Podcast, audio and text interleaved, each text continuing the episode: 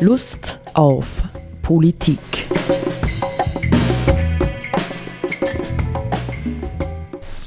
Liebe Hörerinnen und Hörer des Freien Radios Freistadt, Sepp Kiesenhofer und Roland Steidl begrüßen Sie zu einer neuen Folge Lust auf Politik.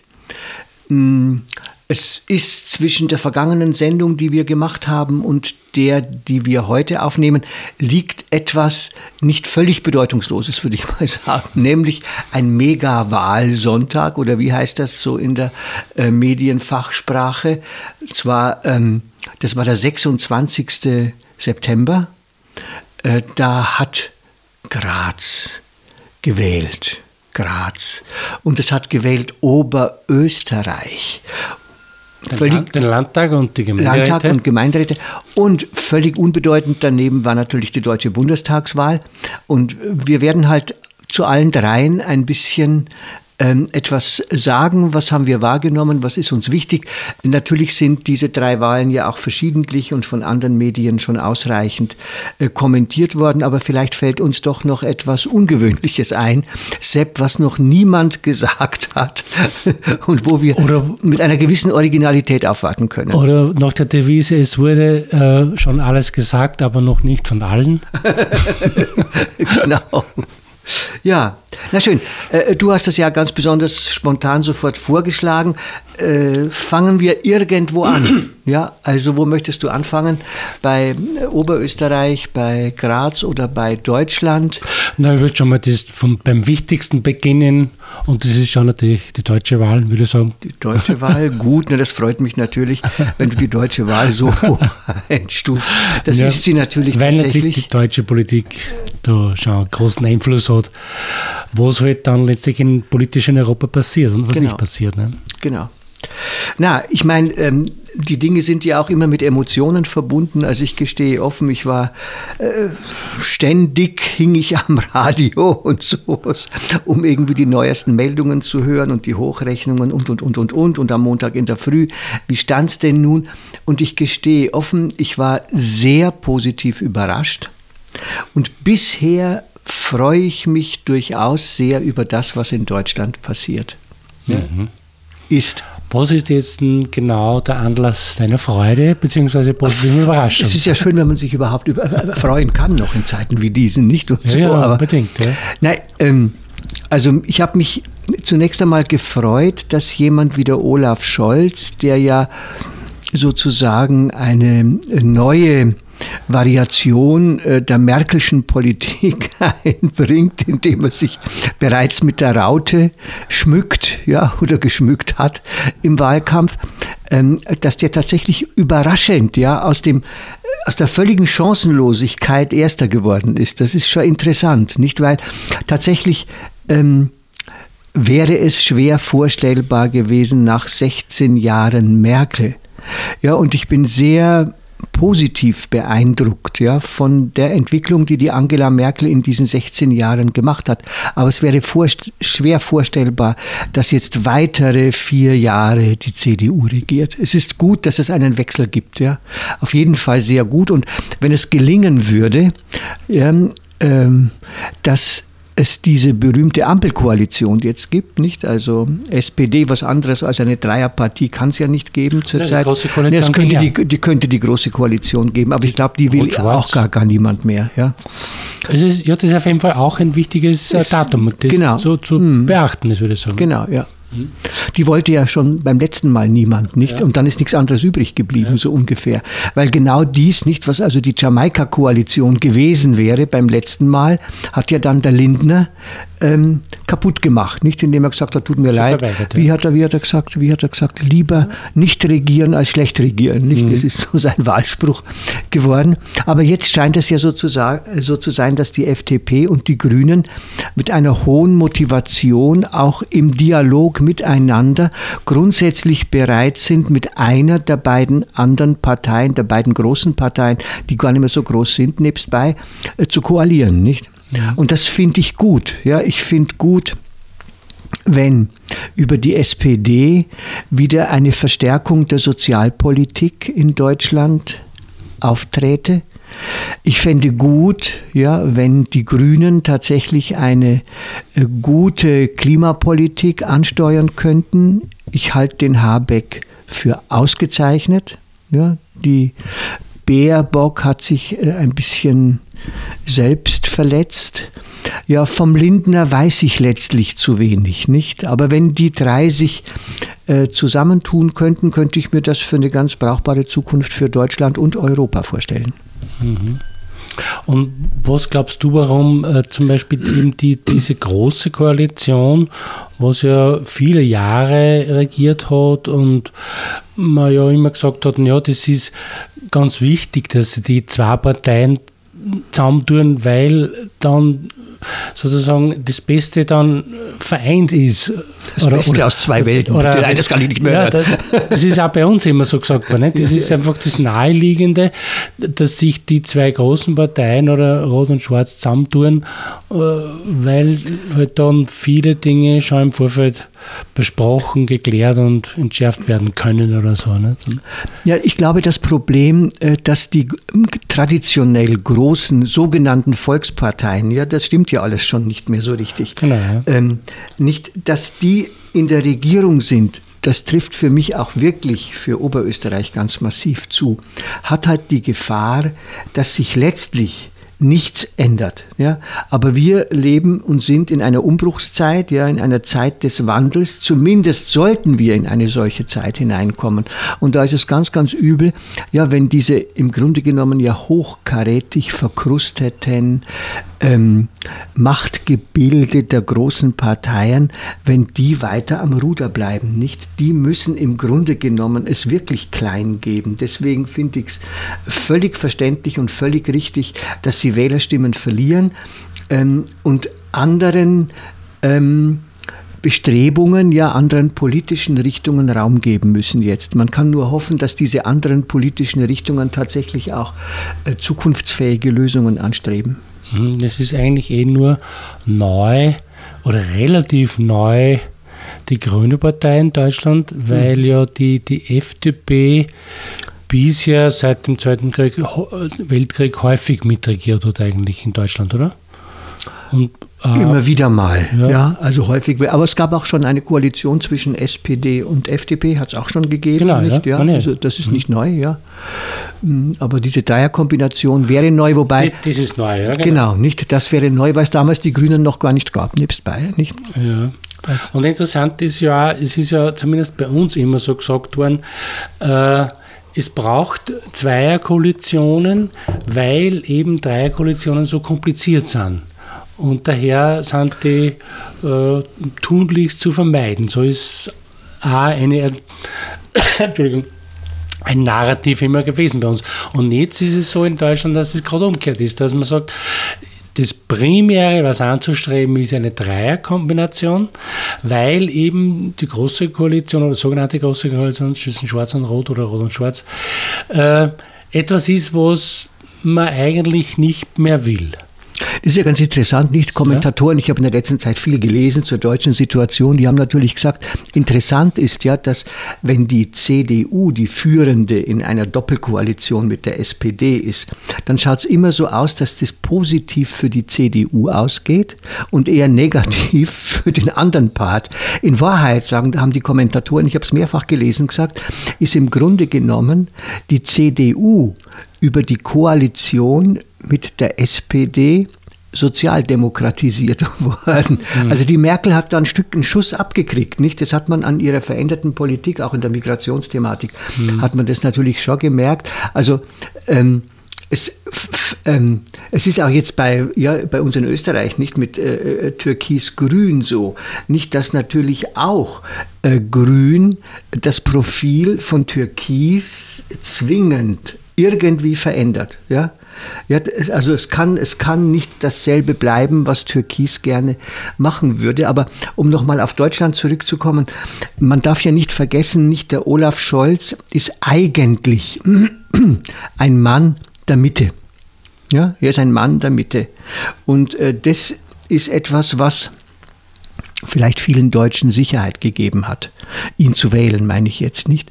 Aber innerhalb der Parteispitze der SPD in Deutschland haben in den letzten ein, zwei Jahren zunehmend eher die kritischen, sozialpolitisch orientierten, man würde sagen linken Kräfte, äh, das Sagen übernommen. Ob das jetzt der Kevin Kühnert ist, ob das der Borjans ist, ob das nicht, ob das die, wie heißt die, die Frau, die äh, äh, nicht Ästen, Esken. Ja, die Esken äh, ist, das sind eigentlich eher, man würde sagen, äh, nicht, nicht, auf jeden Fall nicht konservative Kräfte. Ja, und das heißt also, äh, der Olaf Scholz steht innerhalb der eigenen Partei jetzt in einer gewissen Spannung zwischen dem, was er repräsentiert und dem, ähm, was der Parteivorstand will. Es haben ja anscheinend eben Kühnert, glaube ich, hat ja damit gedroht, falls wiederum eine große Koalition gemacht wird mit der CDU, würde er aus dem Parteivorstand ausscheiden oder so Kann passieren, nicht? Ja. Nicht kann passieren. Das würde die SPD natürlich auch verschmerzen. Es wäre halt ein persönliches Zeichen von ihm, aber man darf nicht unterschätzen, der äh, Kevin Kühnert hat, hat durchaus Macht in der SPD, ja? Mhm. weil er eine relativ ähm, glaubwürdige Gestalt ist, ja, muss man sagen. Ja, er ist ungefähr im Alter unseres äh, des jungen Mannes, der sich bei uns gerne Bundeskanzler nennen lässt, nicht? Ist vielleicht zwei Jahre jünger. Und würdest du sagen, dass das in Bezug jetzt auf eine äh, Beschleunigung einer Klimaschutz, einer wirklich relevanten Klimaschutzpolitik oder auch Sozialpolitik oder im Sinne eines ökosozialen Transformation, dass da äh, durch die Wahl schon eine Beschleunigung in Deutschland eintritt oder ist das eher eine Fortsetzung der so tun als O-Politik? Also ich glaube, dass es, ob es eine Beschleunigung wird, weiß ich nicht. Ich glaube, dass es vielleicht zunächst einmal eine Gewichtsverlagerung sein wird, ja, dass Themen stärker ähm, in den Blickpunkt geraten, die bisher immer zwar mitgeschwommen sind, aber nicht so richtig angepackt worden sind. Dafür, glaube ich, würden die Grünen, insbesondere Habeck und Co., würden dafür schon sorgen. Ja, da bin ich sicher. Mhm. Ähm, äh, ob es eine Beschleunigung gibt, das weiß ich nicht. Ja, Deutschland ist ja ähm, noch einmal ja, erheblich äh, mehr von wirtschaftlichen Themen, von großindustriellen Themen, Autoindustrie und allem geprägt, im Grunde kann man sagen, als jedes andere Land in Europa. Nicht? Von daher haben die Signale, die von Deutschland ausgehen, sicherlich einen breiten Wirkungskreis, aber ähm, der Widerstand, ja, der zum Beispiel durch VW und BMW und Mercedes und alle diese Leute, aber auch durch die Großindustrie wie Siemens und Bayer äh, gegen die Politik gesetzt werden kann, der ist, kann natürlich enorm sein. Ja. Mhm. Also insofern verstehe ich schon, ja, würde ich schon nachvollziehen können, dass eine transformative Politik in Deutschland zunächst einmal durchaus vorsichtig agieren muss, aber man kann natürlich darauf hoffen, das ist jetzt ein ganz böser Satz, dass in der nächsten Zeit verstärkt ähm, klimakatastrophale Ereignisse, wie zuletzt im Sommer jetzt gehabt, eintreten werden, die dann doch ähm, im Bewusstsein vieler Menschen eine Veränderung herbeiführen werden. Mhm. Und die Dringlichkeit äh, deutlicher machen. Nicht und das dann auch auf die Politik durchschlagen genau, genau, würde, genau. um da tatsächlich dann genau. Bestimmte Regel, Regelungen in Angriff zu nehmen? Oder? Also die Jamaika-Koalition halte ich ehrlich gesagt für unwahrscheinlich, weil die CDU selber in sich jetzt so zerstritten ist und es wird ja auch thematisiert, vor allem interessanterweise von der FDP. Ja, äh, seid ihr überhaupt ein ernstzunehmender Verhandlungspartner? Nicht, wenn nicht einmal der Laschet unumstritten ist oder so, sondern jeder andere, der da Lust hat, ihm ins Kreuz fallen kann, nicht und sagt, er ist ja gar nicht irgendwie der mehrheitsfähige mhm. Kandidat unserer Partei. Wer verhandelt denn dann überhaupt, nicht? Mhm und so. Also das kann man, kann man nicht vorstellen. Wird auch äh, nach, heute habe ich gelesen, nach jüngsten Umfragen von der deutschen Bevölkerung nicht gewünscht. 76 Prozent sind für eine Ampelkoalition und 21 Prozent nur für eine Jamaika-Geschichte. Hm. Also da ist die Erwartungshaltung in der Bevölkerung eindeutig. Genau, die ist mhm. ziemlich eindeutig. Und ähm, wenn die Politik jetzt an der Stelle äh, großartig in eine andere Richtung gehen würde, das wäre ganz, ganz schwer vermittelbar, nicht? Mhm. Mhm. Naja, wir, wir werden sehen. Also es ist auf jeden Fall jetzt einmal die Karten anders gemischt und so und ja, ja. und es sind auch zum Teil andere Akteurinnen oder Akteure am Werk und äh, ja. Wir, wir, können nur hoffen, dass es in, in die richtige Richtung ein bisschen umgesteuert wird, würde ich sagen. Ja? Genau. Ja. Also lass das bisschen weg, ja, genau. dass es in die richtige Richtung umgesteuert genau, wird, bin, äh, ohne zu schnell jetzt irgendwie Revolutionäres zu erwarten.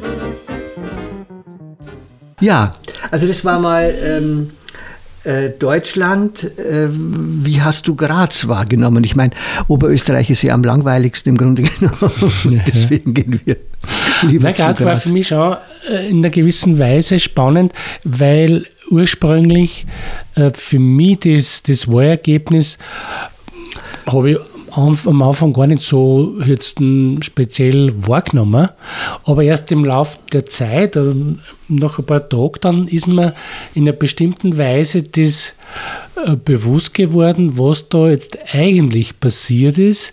Und das hat mich dann sehr gefreut, weil ich, äh, mir klar ist, dass äh, so eben fast 30 Prozent der, der, der wählenden Bevölkerung, muss man sagen, nicht?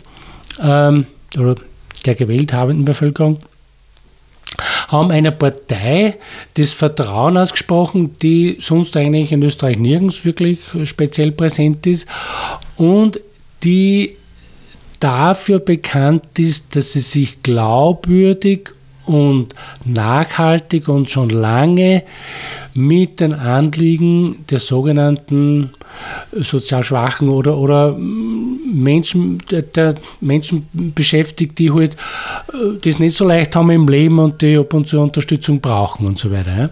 Also die sich nicht richten können. Und das hat mich gefreut. Also es gibt jetzt die, die Mehrheit in Graz sagt, es ist in Ordnung, wenn man sich um die Leute mehr kümmert, die sich nicht richten können. Genau. Und das ist ja ein eher singuläres Ereignis, sage ich jetzt einmal, weil ja häufig Wahlausgänge schon so sind, dass halt diejenigen gewählt werden, ja, die halt irgendwie das bessere Geschichte haben. Also, genau. also nur zum Beispiel die, das, die, die, die, die Funktionäre äh, also, oder, oder die Leute, die Mandatare in der KPÖ, dass die sagen, wir behalten uns vom, vom monatlichen Entgelt 2000 Euro, den Rest gibt, kommt alles in, in einen Fonds, der dann eben direkt mhm. für, im karitativen Sinne, mhm. für mhm. Menschen ausgegeben wird, die halt einmal Unterstützung brauchen, finanzielle ist im ist Grunde genommen ein, ein, Mittel, ein Mittelweg, nicht so wie ich das bisher so wahrgenommen habe, zwischen einer klassischen sozialdemokratischen und einer Caritas-Politik, nicht was, genau, die, ja. was die da eigentlich genau. machen. Und insofern war es im Grunde jetzt nicht nur symbolisch, sondern auch durchaus korrekt, nicht, dass der altgediente ÖVP-Bürgermeister Nagel zack, zurückgetreten ist. Mhm. Nicht, weil im Grunde genommen äh, der logische Gegenpol zu einer solchen Politik, wie die Elke Kare sie betreibt, ist tatsächlich eine an der Wirtschaft orientierte Politik, so wie es ja auch Türkis äh, im Bund macht, ja. nicht? Mhm. Aber ähm, Vielleicht kriegen wir durch diese Verhältnisse ein Stück weit mehr Demokratie wieder in diese Gesellschaft hinein, sodass man also wirklich streiten muss um Positionen, kämpfen muss um Positionen und das eben nicht der Gmade Wiesen ist. Nicht? Ja. Und das finde, finde ich jetzt einen Blick auf die Oberösterreich-Wahl. Nicht, das finde ich ganz, ganz wichtig. Es muss den herrschenden, eingefahrenen Mustern muss Widerstand entgegengebracht werden. Und das sind natürlich, diesen Mustern Widerstand entgegenzubringen, bedeutet paradoxerweise, dass Zukunftsentscheidungen nicht schnell vonstatten gehen können, sondern die muss, um die muss wirklich gerungen werden. Ja? Also das kann mhm. eigentlich Prozesse verzögern. Ja? Im Gegensatz dazu würden wir halt sagen, ja, wir brauchen ganz, ganz schnell jetzt eine klimafreundliche Politik oder sonst was. Mhm. Aber das wird es nicht spielen. Ja, das ist auf, auf, der kommunalen Ebene wie Graz oder so ist das ja sowieso relativ, mhm. äh, wie soll man sagen, wenig Thema, schon natürlich, aber da geht es mehr um, glaube ich, um soziale Dinge. Äh, wie leben wir denn in der Stadt zusammen, wie viel mhm. Infrastruktur haben wir und so. Natürlich äh, so Themen wie Wohnen, das ist natürlich schon was, was mhm. in der Stadt selber gravierende Fragestellung ist, ob man da jetzt so wie anscheinend die ÖVP bisher in Graz Projekte fördert, wo halt Investoren äh, Dinge hinbauen, die dann sie von der gemeinen Bevölkerung niemand leisten kann.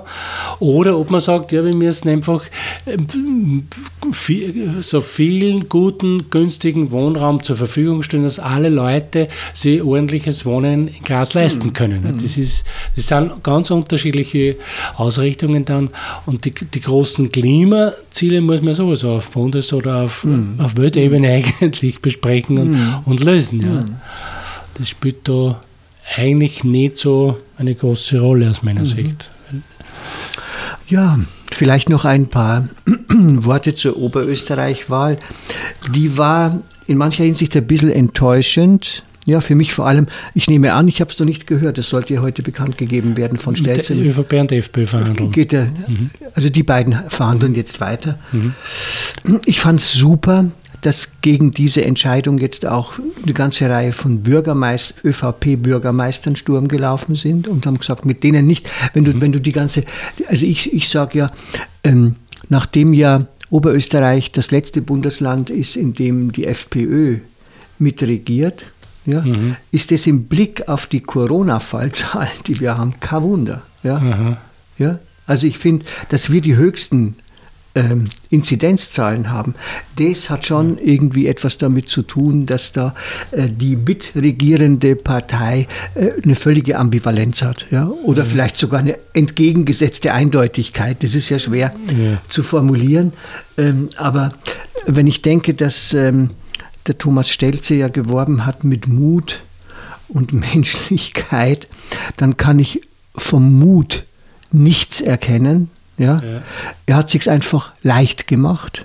Ja, ja. weil ähm, die FPÖ ihm gegenüber ja letztendlich doch sehr unterwürfig ist.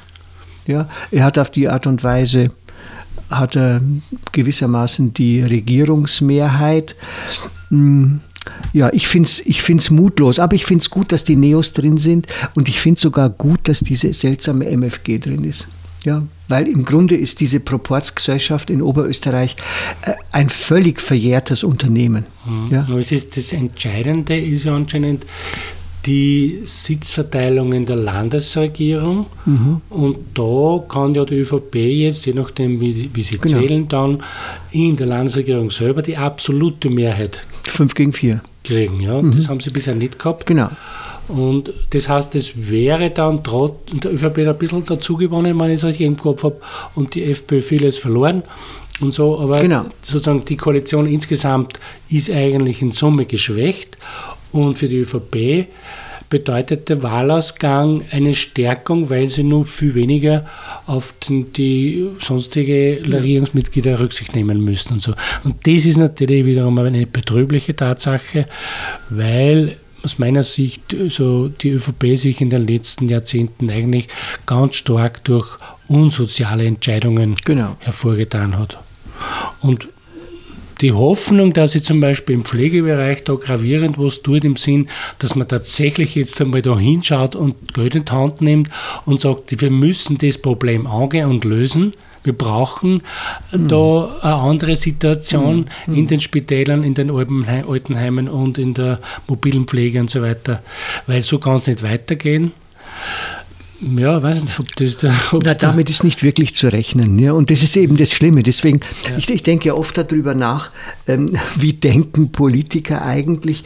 Und ich meine, der Thomas Stelzer ist aus meiner Sicht ein Politiker, von dem man eben nichts erwarten kann, was wirklich innovativ ist, ja, in einem zukunftsträchtigen Sinn. Mhm. Er wird weiter die Wirtschaft stärken und dafür sorgen, dass es in äh, Oberösterreich genug äh, Industrie gibt und die günstige Bedingungen findet und Gut, das hat Auswirkungen auf die Arbeitsplätze, möglicherweise bis wahrscheinlich, aber im Grunde genommen, was die Sozialpolitik anlangt und auch was die Klimapolitik anlangt, ist von ihm nichts zu erwarten. Nicht? Mhm. Und da kann man nur hoffen, dass der Ferdinand Kaineder, äh, trotz, äh, der, äh, Stefan. Stefan Kaineder, trotzdem ähm, auf die Pauke haut, nicht und die Birgit Gersdorfer auch trotzdem auf die Pauke haut, ähm, in der Hoffnung nicht, mein, mhm. jetzt wissen Sie, dass Sie abserviert worden sind und als Partner nicht in Frage kommen. Da können Sie dann schon ein bisschen was vielleicht auch gemeinsam auf die Beine stellen. Ja. ja an Widerstand. Ja. ja weil irgendwie, ja. ja. Das ist ja überhaupt eine eigentümliche Situation in Oberösterreich, dass es ja im Grunde genommen eine Proportsregierung gibt. Das heißt, mhm. in der Regierung selber sind ja die nach einem bestimmten Zählmodus und mhm. so weiter verschiedenste Parteien vertreten und trotzdem gibt es innerhalb dieser sozusagen festgelegten Regierung nur mal eine Koalition. Also es ist eine ganz seltsame Geschichte. Mhm, genau. Eigentlich ein, ein Zwitter zwischen einer, äh, wie soll man da, also wenn man den Begriff nicht ein, wo halt alle Parteien beteiligt sind. Konzentrationsregierung. Konzentrationsregierung, also Proportsregierung und so weiter. Und einer sozusagen Mehrheitsregierung, wo halt Koalitions Koalitionen mhm. äh, geschlossen werden, um da eine Mehrheit zu kriegen. Das ist ganz seltsam, finde ich. Mhm. Und insofern natürlich, ja, ist halt die Frage, wie weit können die, die Parteien, die nicht Teil dieses Arbeitseinkommens oder dieser Koalition sind, aber trotzdem in der Regierung vertreten sind, wie die SPÖ und die Grünen, auch noch hm, sozusagen was bewegen.